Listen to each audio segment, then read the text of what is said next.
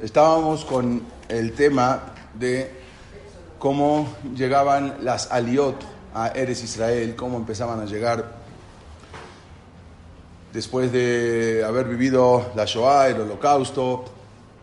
Y vamos a ver también cómo empiezan a llegar los sefaradín también a Eres Israel. No solamente de Europa, sino también de los lugares de los países árabes. Un poco vamos a hablar también de eso. Sí, es todo exactamente. Vamos a hablar, de, y, pero antes, vamos a hablar de algo que quizás lo teníamos que haber hablado un poquito antes, pero lo pusimos aquí porque ya es después, lo hablamos después de lo que fue el holocausto, y fue algo muy importante, el renacimiento del idioma hebreo. ¿Por qué es algo muy importante? Porque no hablaban la gente, o sea, en Europa, hablaban yiddish, ¿sí? O hablaban el idioma del país donde se encontraban, ya sea Alemania, ya sea Polonia, húngaro. El idioma común era, el, en, ese entonces para los ashkenazim, era el, el yiddish. Y los sefaradim, que también ya se había perdido mucho el, idioma, el ladino, ya se venía, ya se estaba perdiendo mucho. Pero también los separadim que hablaban en los, en los lugares donde estaban, donde se encontraban, hablaban árabe. No hablaban eh, español, árabe, o si, si era colonia francesas, hablaban en francés. Pero el hebreo no era un idioma muy, eh, muy usado. Y ahora, como que preparando a la llegada de a lo que va a ser Eres Israel. Que luego van a venir y se van a encontrar todos en Eres Israel, pero se va a encontrar el Ashkenazí con el Sefaradí y no tienen manera de, de, hablar, porque unos hablan árabe y el otro no, el Ashkenazí no entiende nada de árabe y viceversa. Entonces, se estaba preparando. O sea, no solamente llegar a un lugar en común a Eres Israel, sino que también tendrían que tener una forma de comunicarse.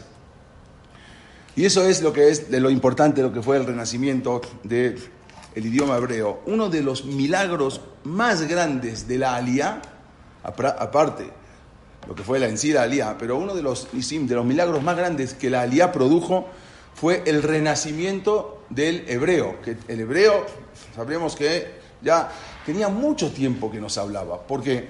Porque ya desde Babel tampoco se hablaba el idioma hebreo. En Babel se hablaba el arameo, no se hablaba el hebreo. Y en Eres Israel, también después de que llegaron de, las, de, las cuando se, volvió a, se, volvió a reconstruir el segundo Betamigdash y bajaron los que se llaman los Ole Babel, los que venían de Babel, con Isra, Nehemiah, Zerubabel, también seguían hablando el idioma arameo. O sea que ya cuando vuelven ya no hablan el idioma hebreo. Sí, un poco, pero el idioma normal, el idioma común, el que hablaba la gente, era el arameo. Y así se quedó. Incluso después, cuando se escribe las Mishnayot, también se escribe en arameo. La, Gemara, el Talmud, de por sí el Talmud Babli, bueno, se escribe en arameo con también algunas palabras hebreo. Pero el idioma más usado también en la época de los Guioní, ¿eh? el Yerushalmi está en hebreo, pero también en arameo. Entonces, se fue como que perdiendo el idioma, incluso después de todos los exilios que ya se fueron a Babel y después nos fuimos a España y, o Alemania, Francia y después fueron al Imperio Otomano, el idioma se fue perdiendo. Y ahora había que volver a Eres Israel y necesitábamos un idioma en común. Por eso eso fue lo que el milagro, uno de los milagros más grandes que produjo la Aliá. Y había una persona, un personaje llamado Eliezer ben Yehuda, él había nacido en 1858 él es considerado como el responsable de haber revivido la lengua, que prácticamente no se había usado en 20 siglos. O sea, el hebreo no se había usado en 20 siglos. Era algo impresionante. Pero algo sin precedentes en la historia universal, que después de 20 siglos de no usar un idioma se vuelva a revivir. No existe. O sea, no hay. El arameo se perdió, el griego antiguo se perdió, el latín se habla entre poquito, solamente entre los eh, eclesiásticos, pero el idioma hebreo no existe, no hay ni un idioma que después de 20 siglos se vuelva a revivir. No, no hubo, siempre fue un idioma que, se siguió hablando, una lengua, pero no, no como el, hebreo. Ben Yehuda empezó publicando artículos en los periódicos sobre este tema. Todavía estamos hablando que él, él incluso murió en 1922. O sea, estamos hablando que murió todavía casi 20, 25 años antes de que se levante el Estado de Israel. Y él participó en el proyecto conocido como el Diccionario Hebreo de Ben Yehuda. Hizo un diccionario y empezó con, eh, a, revivir el, idioma hebreo.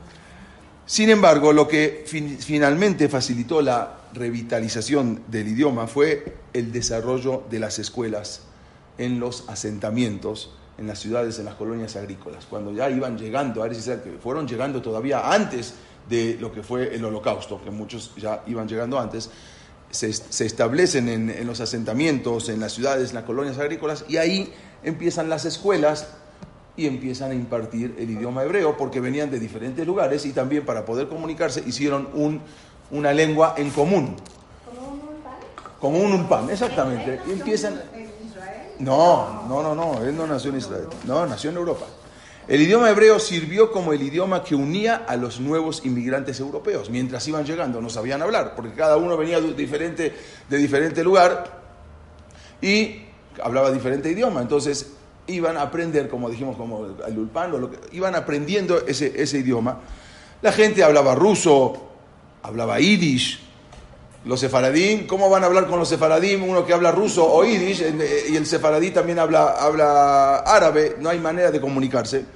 O ladino, había unos también que hablaban ladinos. Milagrosamente, Denés, el hebreo comenzó como un idioma para conversaciones cotidianas. ¿no? Empezaron la gente para poder comunicarse uno con otro. Pero finalmente se convirtió en el idioma oficial de los judíos que viven en Israel. Al principio empezó como una conversación, algo para poder comunicarme con el otro. Y al final, al final como dijimos, eh, es increíble porque en el año 2018, vamos hablando hace un año, se convierte en el único idioma oficial de Medinat Israel. Hace un año. O sea, sí se hablaba, obvio que se hablaba hebreo hace mucho más de un año. Pero ya el idioma oficial lo ponen que es, en el 2018, lo ponen que es el, idioma hebreo. Eso es la importancia de lo que es, porque la gente nunca hablaban, 20 siglos no se habló el idioma, 20 siglos no se habló en hebreo, se hablaba en diferente, y de repente revive de algo que los que todos los que vinieron a Eres Israel, la gente que habían llegado, nadie sabía hablar hebreo. Y vuelven a hablar hebreo otra vez. Cuando terminó la Segunda Guerra Mundial, que ya hablamos mucho de eso, no se preocupe, no vamos a volver a tocar el tema ahorita. Y se dio a conocer la magnitud de los horrores del holocausto, que al principio no se sabía, pero luego cuando iba pasando el tiempo, se iban enterando lo que había pasado. Cada vez más entidades y más gobiernos insistieron a Gran Bretaña, que Gran, Bretaña, como dijimos, era el que tenía, dominaba sobre, sobre el mandato británico, sobre Palestina. Entonces, cuando se empezaron a ver todo lo que había pasado, insistieron eh, los gobiernos a Gran Bretaña a que permitiera que grandes cantidades de sobrevivientes fueran admitidos en Palestina. O sea, empezaban a hacer presión.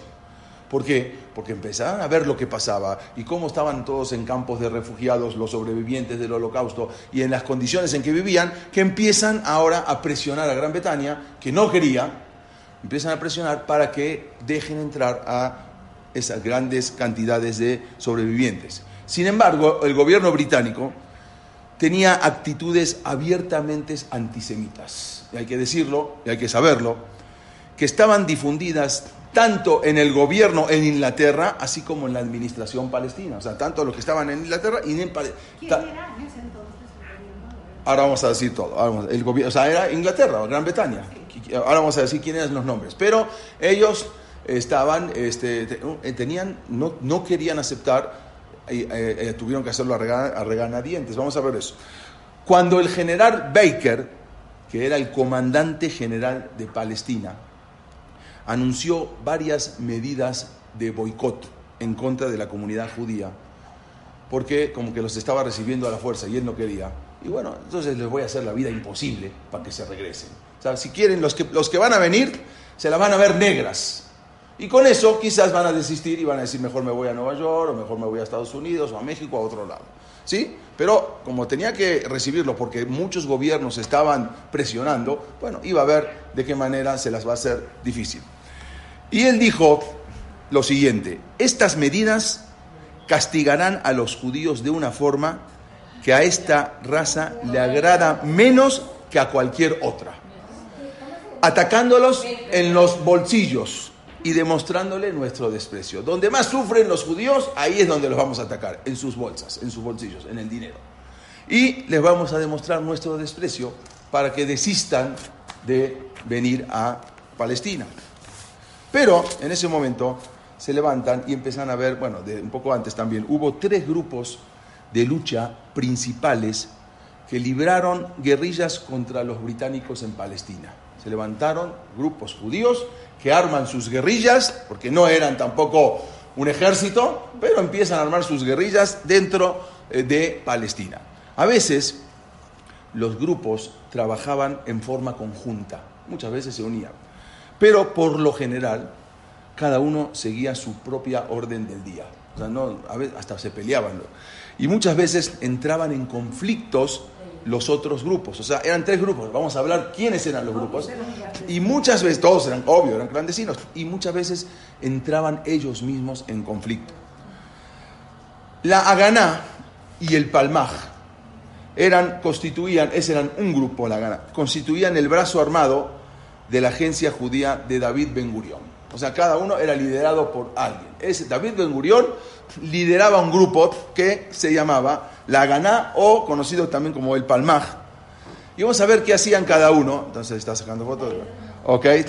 Entonces empezaban a, abrir sus guerrillas. Tras haber actuado como un movimiento legal al principio, durante la amenaza eh, del eje contra Palestina, cuando estaban llegando los, los, eh, lo, vimos en las clases pasadas, que eh, Rommel, el general Rommel, le decían el zorro del desierto, cuando estaba llegando, eh, antes de que, sea, todavía no, no, no, se había acabado la guerra mundial, estaban llegando a Palestina.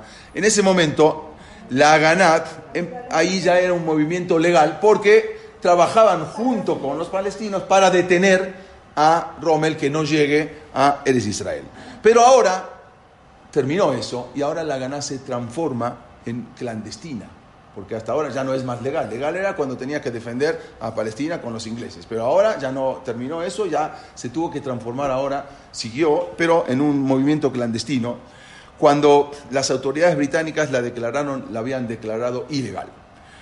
Aunque la Ganá era la fuerza de lucha más grande en Palestina, de las tres que vamos a ver, pero a su vez era la menos violenta de las tres en la lucha, porque las otras eran muy violentas, vamos a ver. Pero la gana, dentro de todo, era la más grande, pero la menos violenta. Sus objetivos principales eran proteger los asentamientos judíos en todo el territorio. O sea, cada uno tenía un objetivo un poco diferente. La Ganá era la que protegía a los asentamientos. Todo esto estamos hablando antes de la creación del Estado de Eres Israel. No, todavía no llegamos a la creación. Dentro de eso, la Ganá protegía a los asentamientos.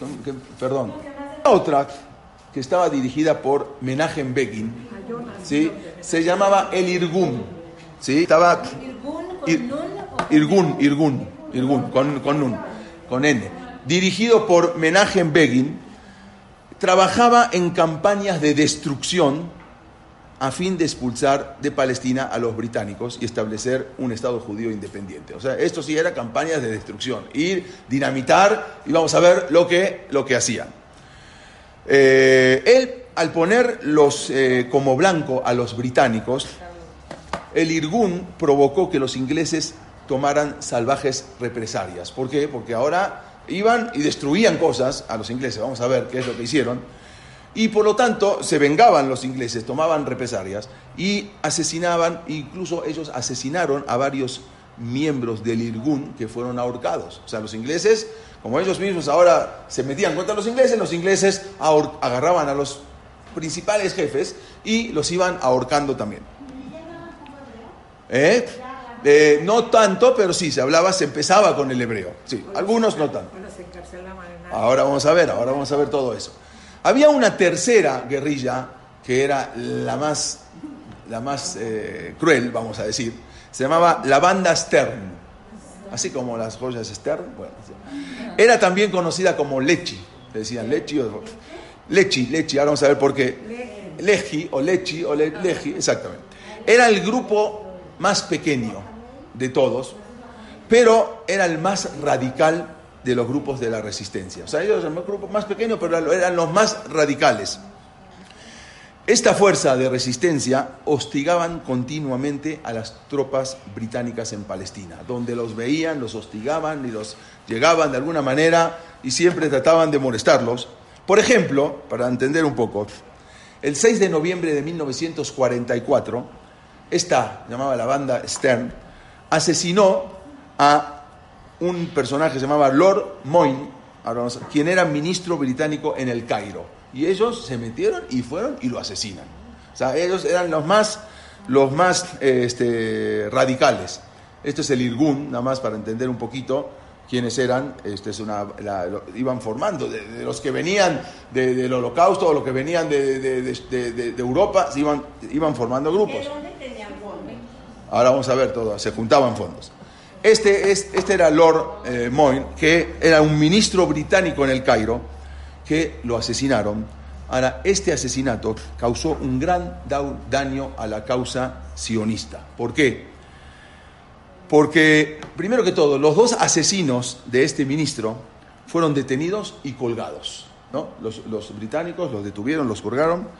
Y la política británica entonces ahora se volvió completamente antijudía. O sea, ahora iban contra los judíos dentro de Palestina, porque es, fueron, ya se metieron con una persona importante, no que iban matando, ya era un ministro. Entonces, los británicos, este es el, eh, la vamos a decir, ¿no? Cuando, cuando están enterrando, lo llevan a Inglaterra y lo entierran allá al Hormón. Así, porque ellos, eh, así, ellos trataban de molestar donde más les duela y, sí, hacían, eran, iban y mataban. Vamos a ver que hicieron muchas cosas, bueno, para que se cansen y se vayan. el objetivo era, se acabó, ya no quiero, me, voy, me voy de, esta, de, este lugar que era algo que no tenía, no, no, muy, muy duro convivir ahí hasta que abandonen. Y esa era la intención. Los británicos detuvieron a sus miembros, miembros del de la banda Stern, incluyendo a su líder, que era Abraham Stern, por eso se llamaba la banda Stern. Este era el líder, Abraham Stern, y Abraham Yair Stern, que fue, incluyendo, fue, se trató de defender y fue muerto en un tiroteo, este Abraham Stern. Eh, la Ganá, hicieron, acá hay una, también una estampilla que habían hecho, bueno, la Ganá, consternada y enfurecida,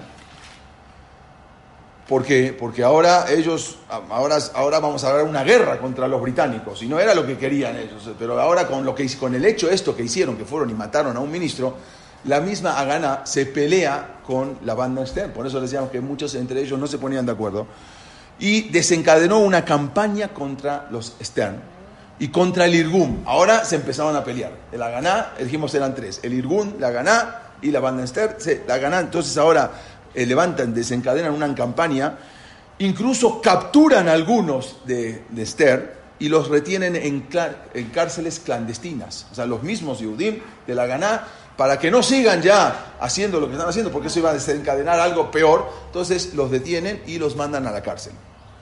Y lo peor es que entregó a la división criminal británica los nombres de 700 personas que trabajaban en el Irgun y en la banda externa. O sea, la misma gana levantan y empiezan, porque se empiezan a pelear entre ellos, porque no se ponen de acuerdo para pelear. 700 personas entregan una lista, no quiere decir que los agarraron, pero bueno, entregaron una lista de 700 personas, e instituciones incluso. Begin, que consiguió salvarse, entonces acusó a la Ganá de torturas. ¿Sí? Él, era del Irbum, entonces ahora acusa, a él no lo detienen, se trata de salvarse y acusó ahora a la Ganá de que ellos mismos estaban torturando. Pero Begin era demasiado inteligente para enredarse en esos momentos en una guerra contra la Ganá. Ya, ya va a ser una guerra ¿sí? dentro de los mismos Yudim. Estamos hablando de una guerra civil, cuando lo que se necesitaba ahora es, era otra cosa, es pelear y una unión. Pero él era demasiado inteligente, entonces creó una, una fuerza clandestina para atacar y Begin insistía en que la Ganá tenía que unirse a él. O sea, en lugar de pelear, aún que lo habían acusado y estaba él dentro de los nombres donde habían entregado al, mandato británico, pero él necesitaba unirse para poder librarse de Gran Bretaña y tuvo mucha razón. El primero de octubre de 1945, Ben Gurion, sin consultar a Weizmann, envió un mensaje a Moshe Sne. Moshe Sne era el comandante de la Gana y le ordenó que se iniciaran operaciones contra las fuerzas británicas. Ahora había que empezar a molestar más. Entonces se formó un movimiento unido de resistencia judía que comenzó sus ataques la noche del 31 de octubre de 1945 y empezaron con la voladura de varias vías eh, férreas, o sea, voladuras de vías de trenes en 153 lugares. O sea, empiezan a algo que hasta ahora no se esperaban los británicos, el terrorismo, y empiezan, ¿eh? El, junto con la Gana, el Irgun, junto con la Gana, sí. Y empiezan a, a, volar vías férreas, empiezan a volar las, este, porque era el, medio de transporte que, que, que, el más usaba, y empiezan a volar todas las, las, vías de los trenes. Y en otro ataque aún más tremendo, que se llevó a cabo en 1946, hicieron explotar 10 de los 11 puentes que conectaban a Palestina con los países limítrofes. O sea, para la conexión eran 11 puentes, volaron 10. Prácticamente dejaron aislados a Palestina de los vecinos. Sí, afecta a ellos y ellos van a ver cómo hace, pero la cosa es que estén desconectados los ingleses y puedan pelear y sacarlos. Era molestar. Era molestar, esa era la consigna. Entonces, Begin consiguió que, y convenció a la Gana de participar en un atentado, en un gran atentado que se llamaba en el Hotel King David. Y querían volarlo. ¿Por qué? Porque ahí se alojaba la administración británica, las oficinas de la administración británica en Palestina estaban en el Hotel King David. Y él consiguió convencer a la Gana de volar el hotel y matarlos. Eh, el, el ala sur del Hotel King David la parte sur del Hotel King David en Jerusalén, estaba ocupado y ahí estaba el cuartel general del ejército y del gobierno civil británico. No en todo el hotel, pero una parte del hotel, ahí se instalaban los ingleses. Había soldados, policías, detectives, una constante vigilancia que tenían en el hotel y era muy difícil cómo van a dinamitar el hotel. Eh, y ahí estaban justamente eh, los supremos gobernantes ingleses en Eres Israel, ahí se instalaban. Ese era el cuartel general de los ingleses. La meta acordada era humillar, no matar. ¿De qué manera? Vamos a ver. Pero era humillarlos, tratar de matar a la menos gente posible, pero que vean que hay una guerrilla, que hay un terrorismo. Sin embargo, sin embargo, había un riesgo. El riesgo de provocar un asesinato en masa era enorme. Porque si van a dinamitar el hotel, seguro que van a haber muertos y muchos. ¿sí? No solamente eh, humillar, sino que van a matar y a muchos. Weizmann se enteró de ese plan y amenazó con renunciar y explicarle al mundo por qué lo hacía. Porque renuncia. Eh, entonces, la Haganá pidió a Begin que suspendiera la operación. Ya suspende la operación. Pero Begin se negó. Yo no suspendo nada. Yo voy a seguir adelante. ¿Y cómo van a hacer? Prepararon de esa manera. Iban a entrar explosivos en botellas de leche. En tarros de leche iban a entrar ahí como si fueran que traían para el hotel, para el suministro del hotel. Y luego, para evitar las, o sea, tratar de evitar muertes, que no, o sea, lo menos posible, para alejar a los transeúntes del edificio, a los que iban pasando por el edificio, iban a lanzar pequeños petardos, ¿sí? bombas inofensivas y ruidosas, y la gente se iba a asustar y se iban a alejar de ahí, y luego la bomba. O sea, para tratar de que lo menos posible minimizar el, el daño. Y luego incluso estaba programado que iban a dar aviso telefónico a tres oficinas elegidas previamente para avisar que había una bomba y que se evacúen el hotel. O sea, no querían matar, querían primero que evacúen todo el hotel y tirar las bombas que ya estaban programadas. Pero si se salían o no se salían, ya iba a ser otra cosa. Pero ellos trataban, o trataron de, con bombas, con estruendos alrededor, inofensivas, tratar de espantar a la gente que se vaya, luego hablar al, hotel que evacúen todo el hotel y luego eh, que eh, exploten las bombas. Esta operación se llamaba Malón Chic. Malón Chic quiere decir el hotel El malón es hotel, chic es pequeño, es, eh, así, así la llamaron a esta operación, malón chic. La operación se realizó el 22 de julio de 1946. ¿Cómo fue? Un hombre entró al edificio, al, al hotel, disfrazado con una túnica, porque los empleados eran árabes, entonces disfrazado con una túnica de árabe, y traía los botes, los tarros de leche, antes eran, no eran como hoy en día, antes eran diferentes. Entonces los, eh, fue, y fue al, sótano y ahí fue colocando los explosivos en los botes de leche, ahí programó, mientras eh, eh, un grupo afuera del hotel lo iba cubriendo, porque por si acaso se iban a dar cuenta. Al salir del hotel, el último de los que, de los, de los que entraban de la gana se llamaba Guidón, fue el último de salir del hotel. Y en ese momento, cuando ya sale, gritó, lárguense, el hotel está a punto de volar por los aires. gritó así fuerte y se fue del hotel. Esto fue a las 12 del mediodía del 22 de julio de 1946. A las 12 y 10, Guidón este, llegó donde estaba esperando, fue el último que salió, salió, eh, llegó a donde estaba esperando la telefonista, para avisarle que ya era el momento de llamar para que evacúen el hotel. Esta muchacha, una joven, llamó al hotel, al King David, y les dijo que habían sido colocados explosivos en el sótano del hotel y que no tardarían en estallar, para que la gente se vaya. Y dijo, evacúen todo el edificio. ah, eh, un empleado que había recibido la llamada, entonces empezó a gritar, evacúen el edificio, eh, gritó porque eh, hay una llamada de, amenaza de bomba. Después incluso hizo la segunda llamada y esta muchacha telefonió al Jerusalem Post, al, periódico, para avisar de lo ocurrido y que también hay una amenaza de bomba y que se había avisado incluso en el edificio. La tercera llamada, o sea, trataban de minimizar lo más posible. Eh, la tercera fue una, una última advertencia, se hizo al consulado francés y aconsejaron porque estaba cerca, abrir, que, aconsejaron que avisen al hotel, que abran las ventanas para prevenir los efectos de la explosión. O sea, hay un efecto de la explosión. Entonces, si abren las ventanas, entonces va a salir la onda expansiva y no va a hacer tanto daño. O sea, trataron de minimizar por donde sea los daños. Y al final, después los funcionarios, más adelante, confirmaron que sí habían recibido el aviso. Pero vamos a ver por qué no, no hicieron tanto daño.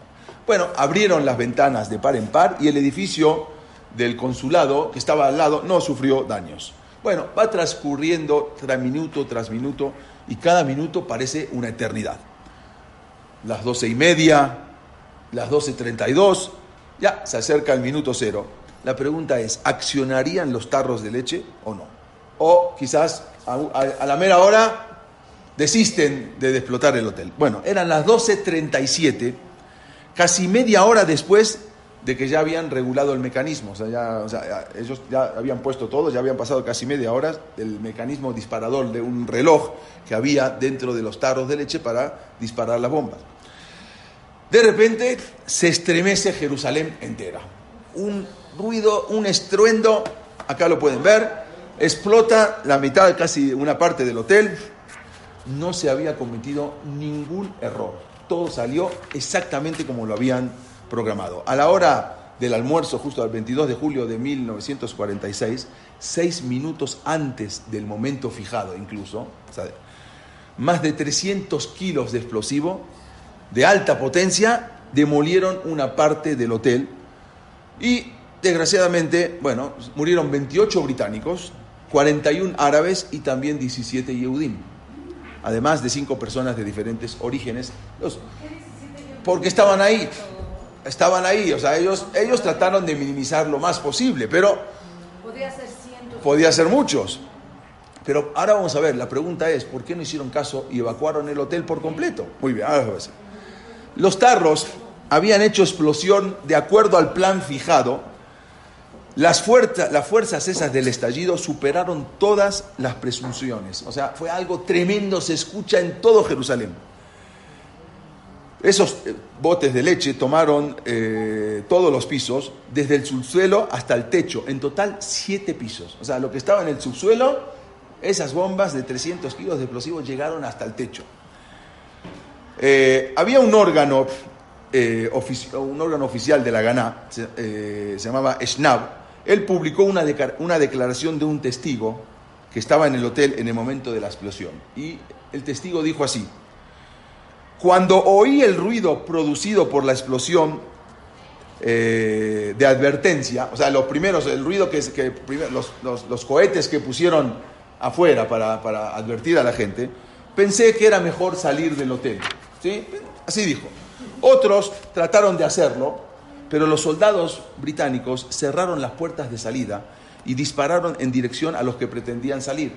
ellos, los mismos soldados británicos, no dejaron salir a la gente. Más tarde me enteré de que un oficial, y esto fue real, cuando recibe, cuando la muchacha llamó al hotel para decir que hay una amenaza de bomba y que, una bomba y que salgan, entonces el que recibió la llamada, que era un oficial, dijo, aquí no estamos para recibir órdenes de judíos.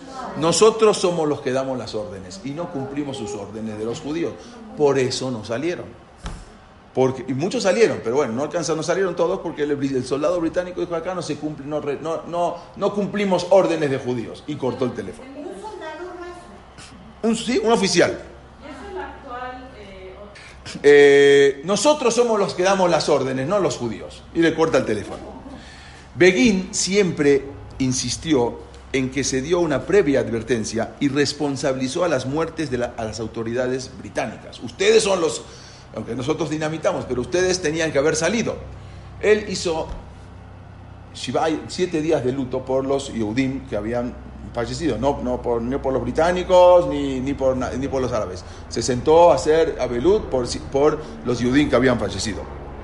Moshe Sne, que era el comandante de la Gana, a partir de esto se vio obligado entonces a dimitir. O sea, ya fue algo tremendo, eh, de explotar donde estaba el, el cuartel general británico. Entonces, acá pueden ver algunas fotos de cómo que había quedado el, el hotel, y tuvo que dimitir porque eh, por, el, hecho, lo que fue la gravedad del hecho. De todas maneras, el atentado, combinado con otras cosas, alcanzó el efecto deseado.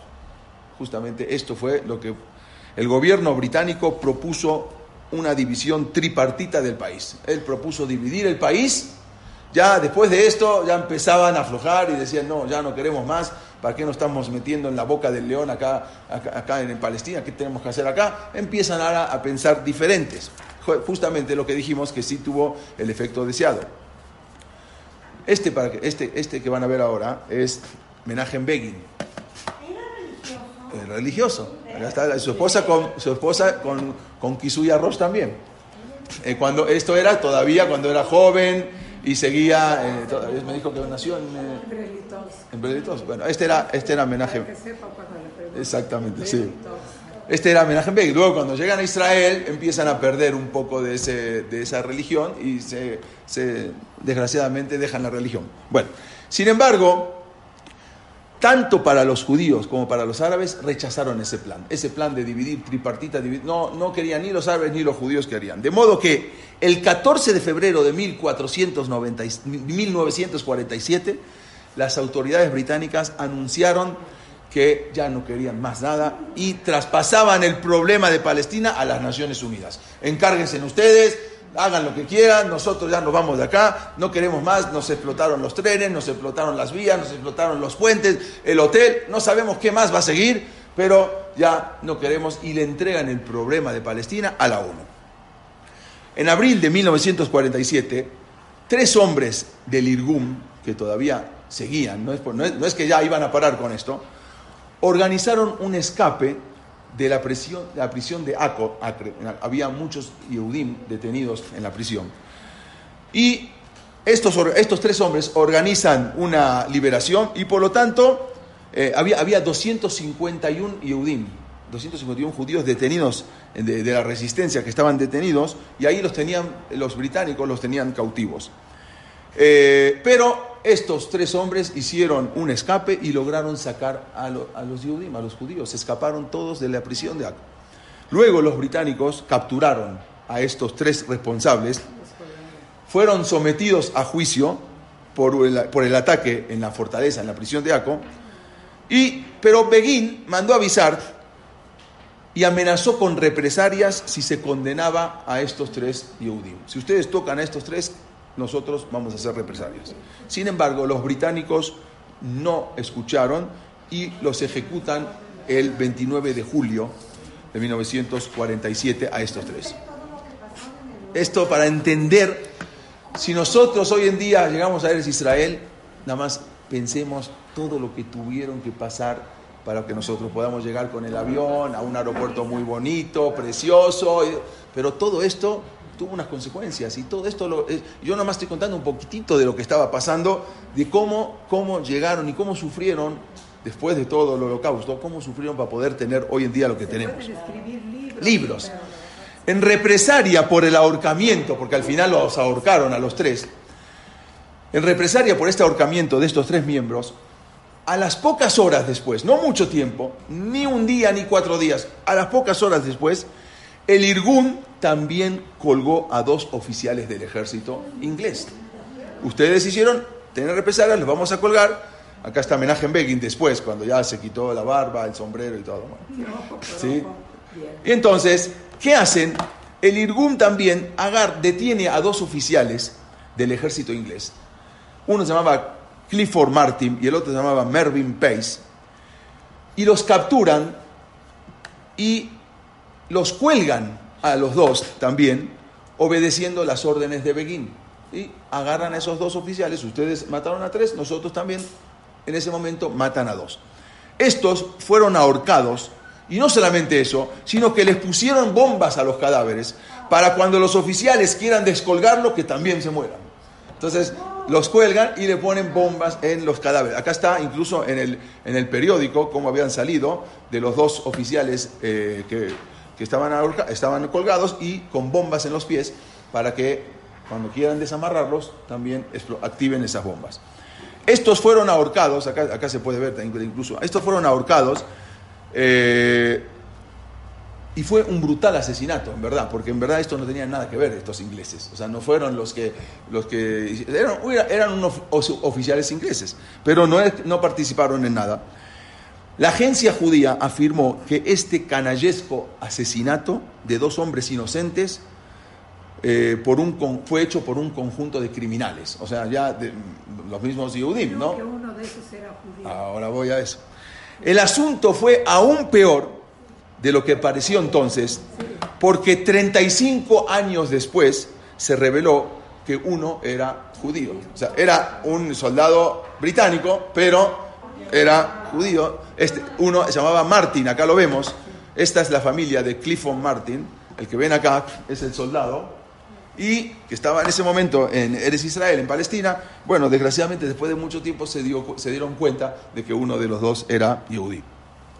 Entonces, eh, este hecho provocó una furia desorbitada en Gran Bretaña, porque ahora mataste a dos oficiales. Imagínense cómo... Pero no solamente que provocó una furia en el, departamento palestino, sino provocó una furia ahora en Gran Bretaña. Quemaron un Betagneset en Gran Bretaña y hubo muchos disturbios antijudíos en Londres, en Liverpool, en Glasgow, en Manchester. Era algo y estos fueron los primeros disturbios antijudíos en Inglaterra desde el siglo XIII, que había cuando expulsaron a los judíos en 1290, después cuando vuelven en 1656, 1660, pero nunca hubo disturbios contra judíos. Ahora se provoca el primer disturbio antijudío en varias ciudades en Inglaterra por el hecho de haber asesinado a estos dos oficiales. También el asesinato de estos dos sargentos británicos ocasionó la ola más grande de furia antijudía que eh, eh, protagonizaron los británicos en Palestina. Ahora se levantó una ola, una ola antijudía en Palestina por estos dos que habían asesinado. Los británicos, furiosos, pusieron durante cuatro días bajo toque de queda a Jerusalén y a Tel Aviv. Nadie podía salir en la noche. El que salía después de las 7, 8 de la noche, lo mataban. pusieron toque de queda contra, eh, contra Jerusalén, contra Tel Aviv. Y el general Baker impuso un boicot contra los negocios judíos. Ya nadie podía comprar, así como se había hecho en Alemania. Incluso las, las tropas británicas arrasaron Tel Aviv. incendiaron autobuses, destrozaron bares y asesinaron a varios judíos. Por esto mismo, acá vamos a ver algunas de las imágenes, cómo las tropas iban destruyendo, arrasaron, arrasaron Tel Aviv, Jerusalén también, muchas cosas, por, eh, porque ya era algo, aunque ellos habían decidido darle el mandato británico a la, a la ONU, pero de todas maneras esto ocasionó un gran, un gran problema. A estas alturas, Palestina se encontraba envuelta en una brutal carrera de terrorismo y represalias. Tú me haces esto, yo te hago. Tú me matas tres, yo te mato dos. Tú explotas acá, yo te exploto acá. Ya era algo insostenible. Un oficial británico de muy alto rango relató algo impresionante. Los efectos que ocasionaron a los ingleses los grupos de resistencia británica. Él contó cuáles fueron los efectos que ocasionaron estos grupos. Y él dijo así, el ejército británico sufrió grandes pérdidas en accidentes de tránsito organizados por las operaciones jurídicas clandestinas. O sea, tuvieron muchos problemas. Pero los golpes al orgullo y al prestigio del imperio no podían ser digeridos, porque ya tocaron el orgullo británico. Y él dice así, la invasión a la prisión de Aco y el ahorcamiento de dos oficiales fueron golpes muy duros a nuestro orgullo. Que a los ingleses les puedan abrir las cárceles y sacar a todos los prisioneros. Y él termina diciendo, la invasión a la prisión tomó el significado simbólico de la caída de la Bastilla.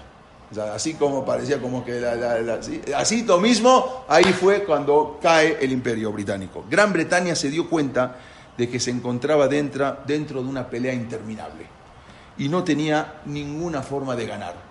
Por más que insistieron, no había forma, porque una guerrilla y la otra, y el Irgun, y la banda Esther, y la Ganá, y, destruyen acá, y explotan acá, se dieron cuenta que era algo interminable, y no sé cuánto tiempo más iban a estar en eso, y decidieron que no había forma de ganar.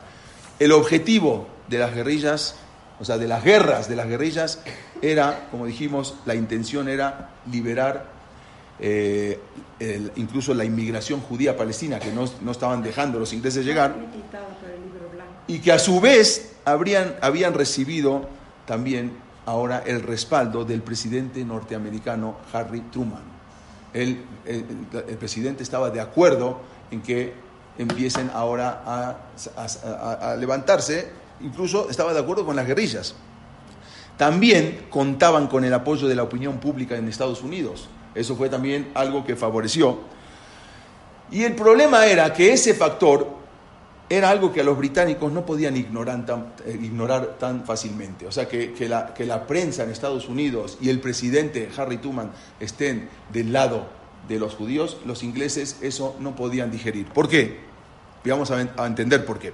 En esos momentos Gran Bretaña era dependiente de la asistencia monetaria de la posguerra, porque habían quedado en la bancarrota después de la guerra y necesitaban la asistencia monetaria de Estados Unidos que les mandaba dinero para poder reconstruir la infraestructura inglesa nacional y para poder alimentar a su población hambrienta. Y ellos recibían dinero de Estados Unidos. Por otro lado, los judíos norteamericanos contaban una gran influencia en el Congreso de Estados Unidos y en las elecciones nacionales. Y por lo tanto, los ingleses ahora tenían miedo que le preocupaba mucho a Gran Bretaña el hecho de que los judíos que estaban en el Congreso de Estados Unidos pudieran bloquear la ayuda de Estados Unidos a Gran Bretaña. Y esto iba a resultar una catástrofe financiera para Gran Bretaña. Entonces, no podían hacer la vista gorda, porque ahora Estados Unidos le estaba mandando dinero. Y los judíos que estaban en el Congreso de Estados Unidos podían bloquear esa ayuda. Y si bloquean esa ayuda, ya no sale más Inglaterra, Gran Bretaña de la bancarrota.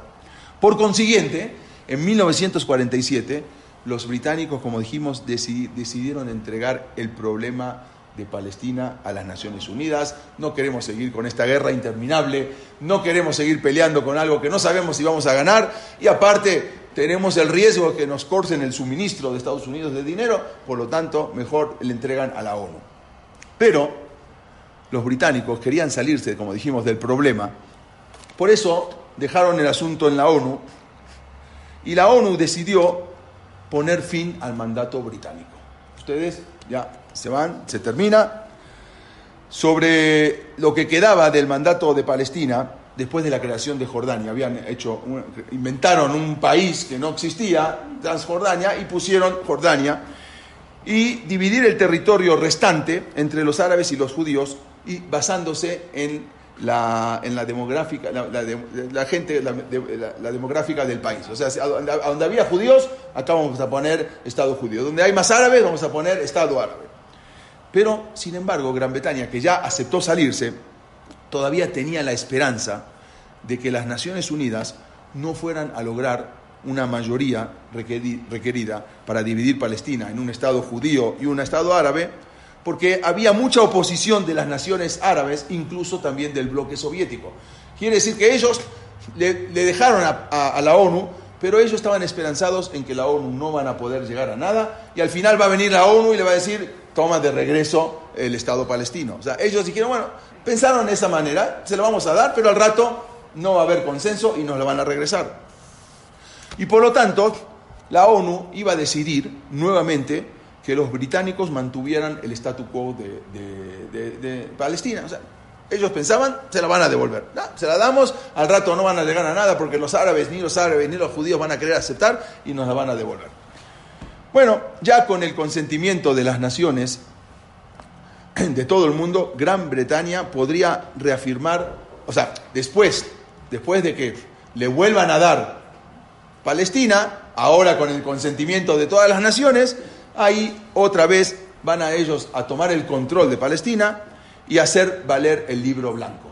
Quiere decir, hacer valer que quién va a entrar, quién no va a entrar, las restricciones para entrar. Ellos decían, nos van a entregar de nuevo y nosotros ahí vamos a decidir qué hacemos.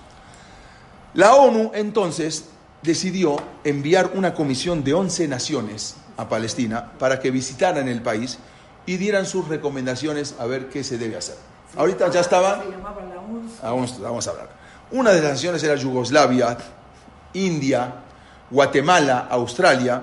¿Qué tienen que ver estos países? Justamente, como estos países estaban lejos del conflicto, no tenían nada que ver ahí. Y aparte, no tenían ningún interés creados en los resultados, entonces fueron elegidos para integrar dicha comisión. Yugoslavia, India, Guatemala, Australia, no tenían nada que ver cerca de ahí. Uruguay. Esta comisión de países se llamaba la UNSCOP, así se llamaba la UNSCOP, y viajó por todo Palestina en 1947 entrevistándose con árabes y con judíos. ¿No? A ver, tú qué piensas, qué, qué ves, cómo está. Sus miembros incluso estuvieron presentes durante el episodio del Éxodo, ¿se acuerdan la semana pasada que contamos? Entonces los habían llevado para ver cómo maltrataban a los judíos que venían exiliados. Entonces los miembros fueron y vieron presente en lo que estaba pasando y esto fue un hecho que los afectó muy profundamente, ver cómo trataban a los judíos que venían exiliados de la Shoah. Entonces, la mayoría de los integrantes de la UNSCOP recomendaron la partición de la tierra. Hay que repartir una parte para Palestina, una parte para Israel. El 29 de noviembre de 1947, se llevó a cabo la crucial votación en la Asamblea General. Cada país tenía que presentar un solo voto, sin importar si era Guatemala, que era un país pequeño, o Australia. O sea, el país, lo, grande o lo pequeño que sea, tenía que un voto. El resultado no se decidió hasta que el representante de la Unión Soviética sorprendió al mundo entero votando por el establecimiento de un Estado judío. Nadie se imaginaba que la Unión Soviética iba a votar a, favor de Eres Israel. Este voto de la Unión Soviética aseguró que se aprobara la resolución de una partición, porque la Unión Soviética controlaba los votos también de unas pequeñas naciones, o sea, naciones satélites se llaman las pequeñas naciones, él también controlaba, entonces fue muy pesado el voto de la Unión Soviética. Al final, 33 naciones votaron a favor, 13 en contra, incluyendo de las 13 todas las, todas las naciones árabes y musulmanas estaban dentro de esas 13, y 10 se abstuvieron. Acá tienen, si quieren sacar una foto, no sé, acá tienen como... 10 se abstuvieron, entre ellas Gran Bretaña, obvio, y México también, no votó, se abstuvo. Pero 33 eh, votaron a favor. 13, que eran todos los árabes, votaron en contra, y 10, como dijimos, abstuvieron, México, Gran Bretaña también. Y la, la repartición era así, las áreas con mayoría de población judía irían para los judíos. Tel Aviv, vamos a ver. Las que tenían mayoría árabes, árabe, irían para los árabes. Jerusalén entonces quedaría bajo control internacional. ¿Sí? Ni árabes ni judíos. Nosotros dominamos y acá vamos a ver un mapa de cómo se dividían, cómo hicieron la división. Todo lo que está con naranja era lo que le daban a los judíos. Todo lo que está eh, con, eh, con eh, amarillo es lo que le daban a los árabes. Y solamente una pequeña donde está ahí blanco, eso era lo que era Jerusalén, lo que es, era, pertenecía no, a, internacionalmente. Acá lo, quizás acá lo pueden ver un poquito mejor. Bueno, entonces Jerusalén, como dijimos, iba a quedar como control internacional. Los judíos entonces iban a recibir una franja angosta de tierra sobre el Mediterráneo, que pueden ver acá. Esto era lo que iban a recibir, una pequeña franja acá, muy angosta, sobre el Mediterráneo, incluyendo Tel Aviv y Haifa, y un territorio alrededor del Kineret. También iban a recibir esa parte. Y también les iban a dar un gran territorio en el Negev, que era inhabitable, era un desierto. Eso también se los vamos a dar, porque ahí no había nadie, y era un desierto. Y también le van a pertenecer todo este gran territorio a Eres Israel, que estaba totalmente vacío, no había nada. Desierto. Muy bien. Por su parte, los árabes iban a recibir la franja de Gaza, iban a recibir un territorio en el, en el norte, incluyendo Sfat, que también se lo dieron a los árabes, y el Galil, Galil occidental, y toda la región de Judea y Samaria, eh, conocida como Cisjordania, hasta el río y Ardem, hasta el Jordán. Toda esa parte era la que iban a, lo que ven acá con amarillo, era lo que iban a recibir los árabes. ¿Qué pasa? Los Yudim estaban desilusionados. ¿Por qué? ¿Qué, nos están dando? Nada, una franja de, Tel Aviv y Jerusalén no, internacional, prácticamente, y un desierto. Es todo lo que nos están dando. Entonces, eh, estaban desilusionados por la porción que habían sido destinada para el Estado judío y sintieron que después, pero increíblemente, y esto hay que considerarlo, dice, ellos los, los sintieron que después de toda la espera y el dolor para poder recibir algo, entonces algo era mejor que nada. Y aceptaron eso, aceptaron lo que les habían propuesto. Incluso hubo una tremenda alegría que se dio en el mundo judío, no solamente en Eres Israel, en el mundo judío, que incluso, incluso muchos muchos Yehudim no sionistas se dieron cuenta de que este era un momento extraordinario en la historia judía. Nos dan lo que nos dan, una pequeña parte, pero por lo menos algo es algo, de nada, por lo menos tenemos esto. Bueno, aunque los Yehudim habían aceptado con mucha renuencia las minúsculas tierras de la ONU que les habían asignado, los árabes se negaron a reconocer la resolución. Eh, los árabes no querían afirmando que los judíos no podían tener control de ningún territorio en Palestina, nada, nada, los judíos no pueden tener nada. Entonces los judíos aceptaron, pero los árabes no aceptaron. Ambos lados se dieron cuenta de que todas las tierras de las que se apropiarían, o sea, todo lo, que todo lo que puedas agarrar ahora antes de la partición de la ONU, muy probablemente pasarían a formar parte de su territorio. O sea, se daban cuenta de que lo que puedas agarrar ahora es lo que se vas a quedar. Los británicos esperando poder congraciarse con el mundo árabe y estaban muy enojados contra los judíos por haberlos puesto en ese aprieto, entonces apoyaron definitivamente la causa árabe y se fueron del lado de los árabes. Con ese fin, en febrero de 1948, las tropas, las tropas británicas hicieron detonar camiones bombas en la calle Ben Yehuda, en Jerusalén, matando a 52 judíos. O sea, los mismos británicos pusieron en Ben Yehuda camiones bomba y ahí, porque estaban contra, ahora querían que los árabes se queden con todo, por lo, todo lo que habían sufrido con, los con los judíos. Incluso a los judíos se le negó el derecho de formar una milicia y los británicos desarmaron a los miembros de la Ganá donde se encontraban. Al mismo tiempo, los británicos empezaron, y empezaron a venderle armamento a los estados árabes vecinos. ¿Para qué? Para que lleguen a Eres Israel y se adueñen de todo lo que supuestamente había hecho la repartición la ONU. También entregaron armas e instalaciones militares a los árabes dentro de Palestina e incluso en algunos casos hasta ayudaron a los árabes en la lucha contra el pueblo judío. Nada más esto para que sepamos cuando vamos a Israel lo que a dónde tenemos, a dónde llegamos y lo que tuvieron que sufrir nuestros antepasados para poder, para poder llegar. Pero la reacción árabe para este plan las vemos en las palabras de Azam Pasha, que era el secretario general de la Liga Árabe, y él dijo así con estas palabras, el mundo árabe no va a ceder, las naciones nunca ceden, las naciones luchan, no recibes nada a través de medios pacíficos o de ceder. Puedes quizás, quizás recibir algo, pero solo utilizando la fuerza de tus manos. Puede que perdamos Palestina, pero ya es muy tarde para hablar de soluciones pacíficas y no vamos a ceder. Sin embargo, los árabes siempre exigieron el máximo posible y rechazaron la resolución de la ONU. No aceptaban eh, lo, que habían resuelto. Los judíos tuvieron que aceptarlo, pero los árabes no aceptaron. Inmediatamente después de la declaración de la ONU, se desataron enfrentamientos entre árabes y judíos.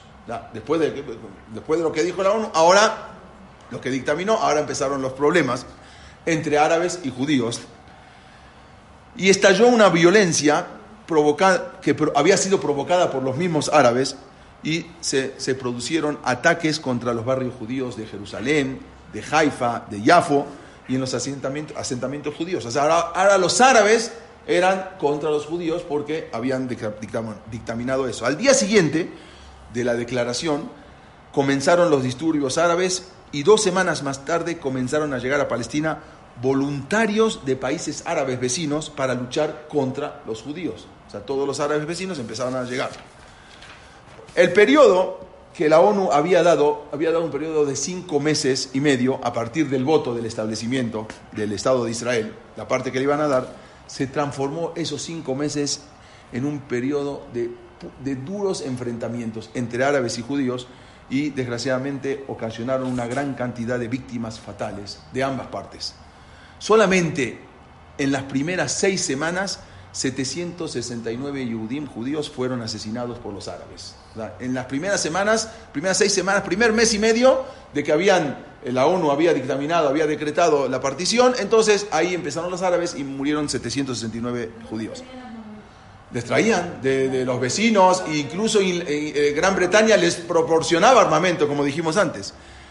En medio de la confusión los disturbios continuaron, uno de los peores incidentes ocurrió el 13 de abril de 1948, cuando un convoy de médicos y enfermeras Yehudim que se dirigían al hospital Adasa fue emboscado por los árabes a solo 180 metros de una estación de policía inglesa, que no hicieron absolutamente nada. O sea, estaban a una cuadra y media y, y viendo todo y esta, este convoy, esta, esta, eh, este incidente, que esta emboscada, fue organizada por el mufti de Jerusalén. Él había organizado el, nazi prácticamente. Después de un tiroteo de siete horas, donde los ingleses ni se metieron y estaban a una cuadra de donde estaba pasando eso, no hicieron prácticamente nada.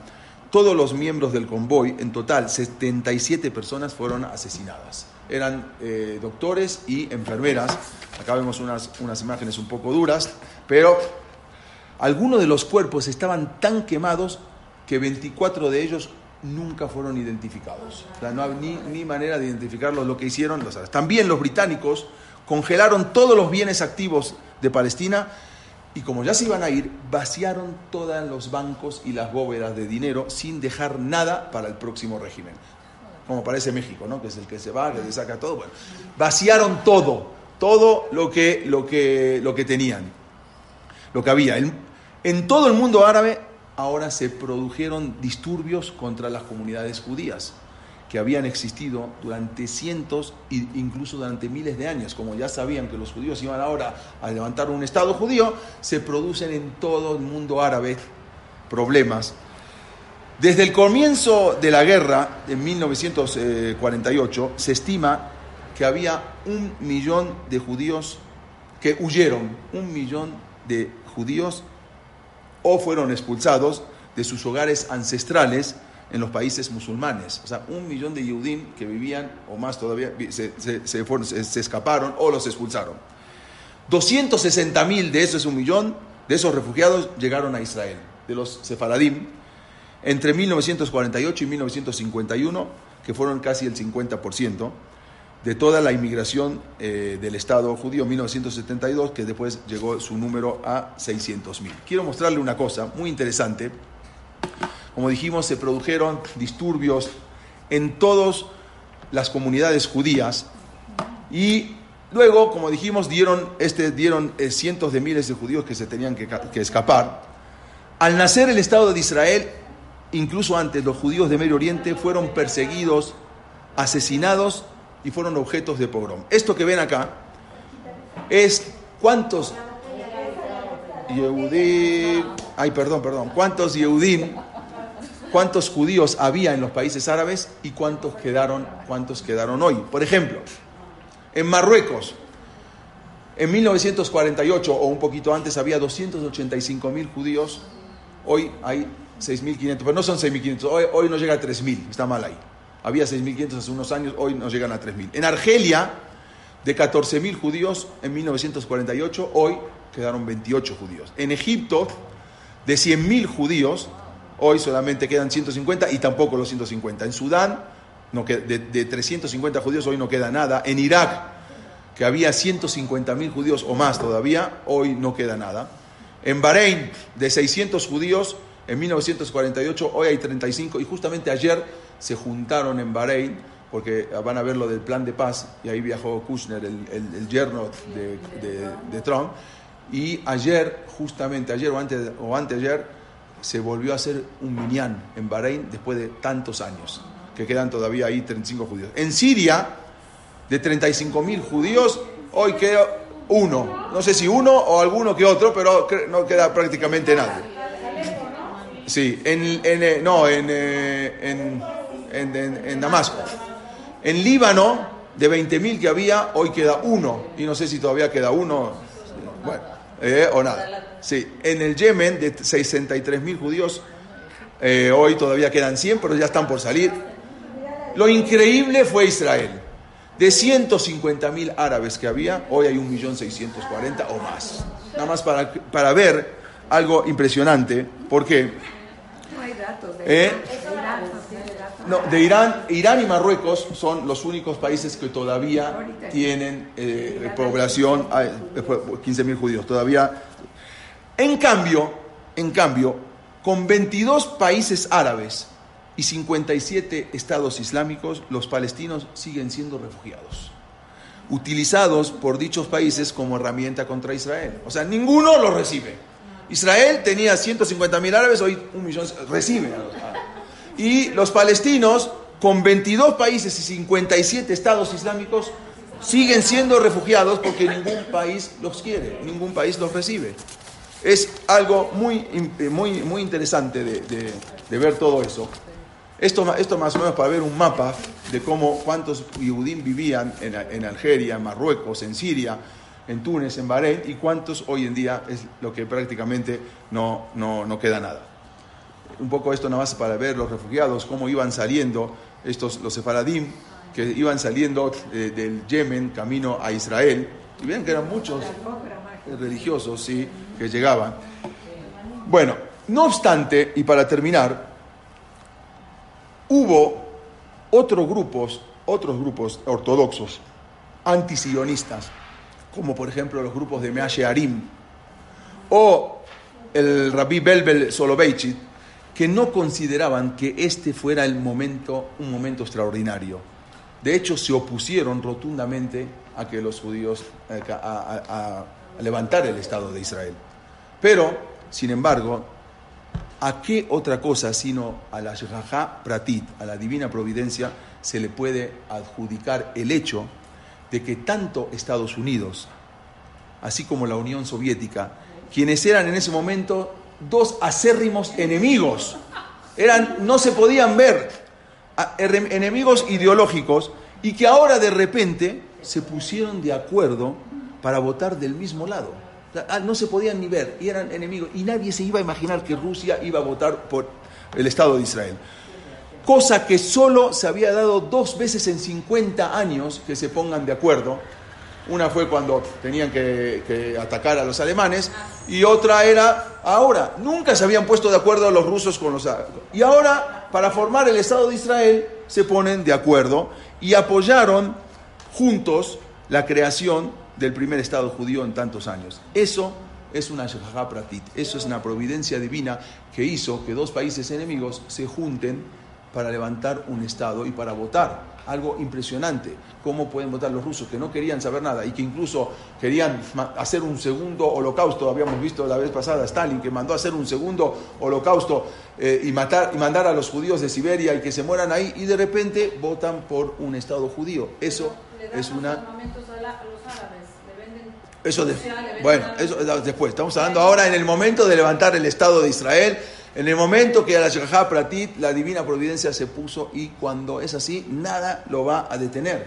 Y cuando después de tanto sufrimiento y después de tantos siglos de haber estado en la diáspora, volvemos ahora a Israel. Todavía no se levanta el Estado de Israel, esas son las próximas clases. Pero eso es una Shekha Pratit, cómo Boreolam va manejando el mundo y cómo va haciendo que todos los judíos se vayan a Eres Israel, incluso de lugares donde no tuvieron problemas, lugares donde vivían los sefaradim, en donde no llegó el holocausto, donde no llegaron los nazis, incluso estaban tranquilos y de repente se van. ¿Qué pasó? De, tantos siglos de vivir ahí, cien, miles de años que llevaban viviendo en esos lugares y ahora se tuvieron que ir. ¿A dónde? A un lugar que les habían preparado, que era Eres Israel. Hasta ahí llegaron los judíos.